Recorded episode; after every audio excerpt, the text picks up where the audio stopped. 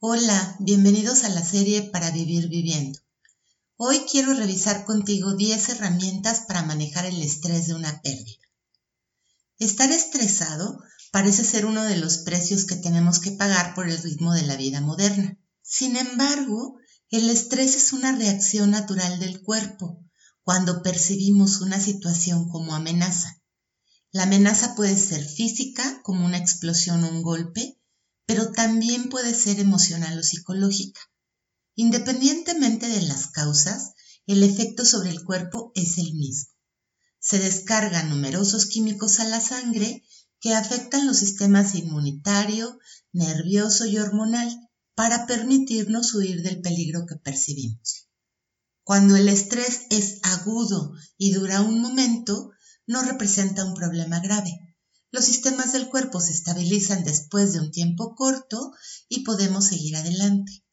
El estrés agudo se da, por ejemplo, cuando estamos a punto de caer de una escalera, cuando frenamos por emergencia al ir manejando o cuando nos vamos a subir a un juego nuevo en un parque de diversiones. En cambio, el estrés intermitente provoca una inflamación generalizada en nuestro cuerpo que desemboca en diferentes enfermedades y causa otras alteraciones físicas de estado de ánimo y de comportamiento. Te platico algunas. Por ejemplo, afecta el patrón de sueño y descanso, genera un cansancio crónico, inhibe la recuperación del cuerpo, afecta los niveles de azúcar en la sangre, altera el sistema inmune, aumenta la impaciencia y la agresividad, incrementa la inseguridad y la preocupación, provoca dolores musculares, de cabeza y también hipertensión y facilita una visión pesimista o amenazante del mundo. Cuando el estrés se hace crónico, por ejemplo, por estar en una relación infeliz, un trabajo que te ahoga, una situación constante de carencia económica o cuando no se puede superar una pérdida, Además de todos estos problemas, la persona puede abandonar sus esfuerzos para salir adelante, se deprime y se enferma. Vamos a platicar específicamente sobre el estrés asociado con una pérdida. En este caso, el estrés es causado por emociones y pensamientos.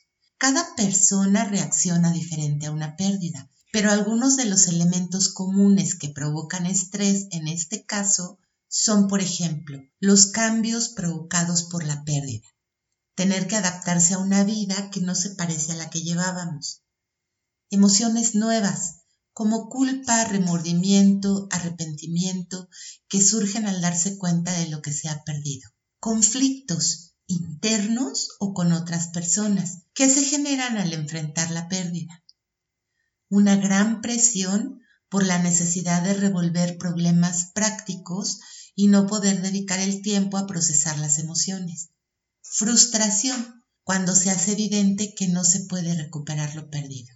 Algunos ejemplos de pérdidas que provocan estrés intermitente o sostenido son el final de una relación de pareja, la muerte de un ser querido, una lesión física permanente, el diagnóstico de una enfermedad grave, quedarse sin un trabajo donde se pasó mucho tiempo, la pérdida de la libertad entre otras.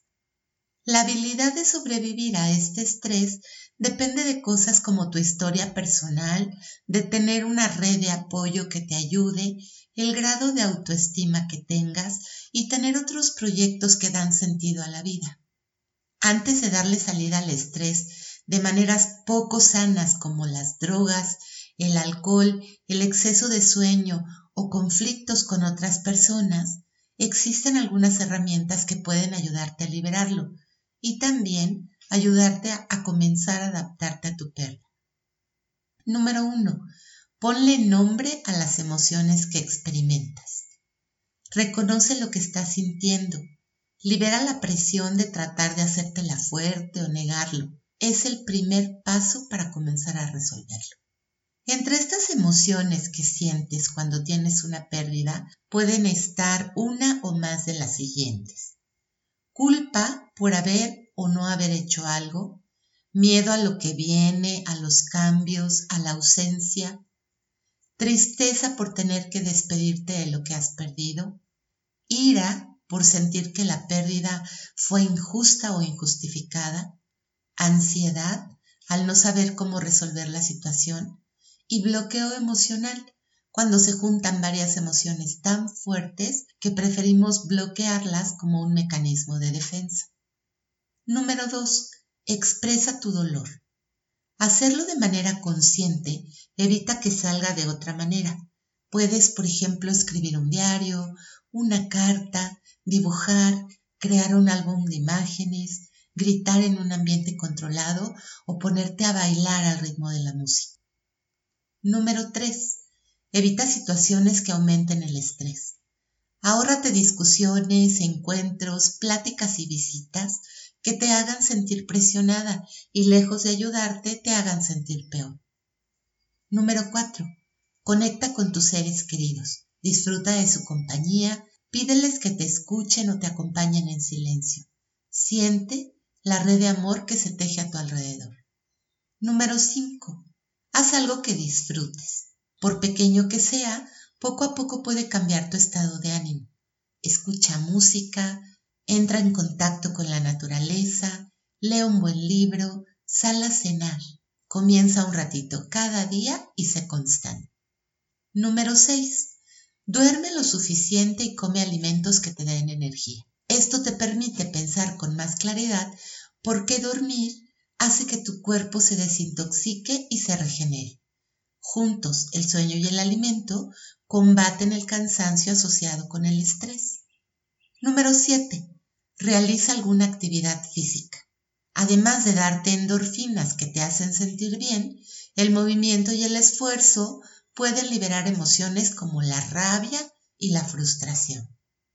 Número 8.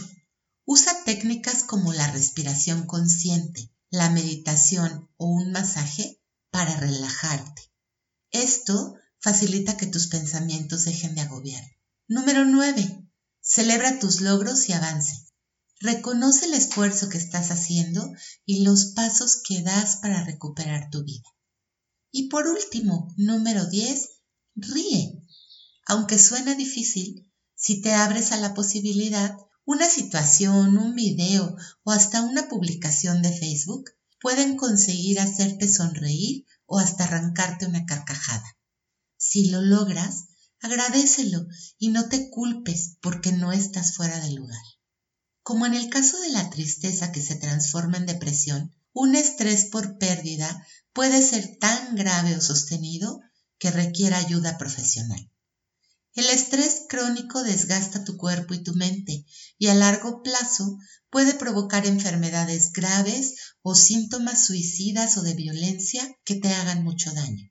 Recuerda que en esta vida después de los momentos más negros siempre sale el sol. Solo tienes que voltear a mirarlo. No por nada, las abuelas dicen que no hay mal que dure cien años. Nos oímos en la próxima.